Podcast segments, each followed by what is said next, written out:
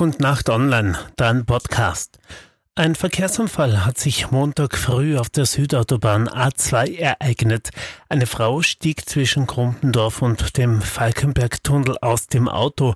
Ein Mann, der sich mit ihr im Wagen befand, eilte ihr daraufhin nach. Dabei wurde er von einem Auto erfasst und war auf der Stelle tot. Ob die beiden zuvor in Streit geraten waren oder ob es für das Verlassen des Autos einen anderen Grund gibt, war zunächst noch unklar. Die Autobahnpolizei Klagenfurt ermittelt.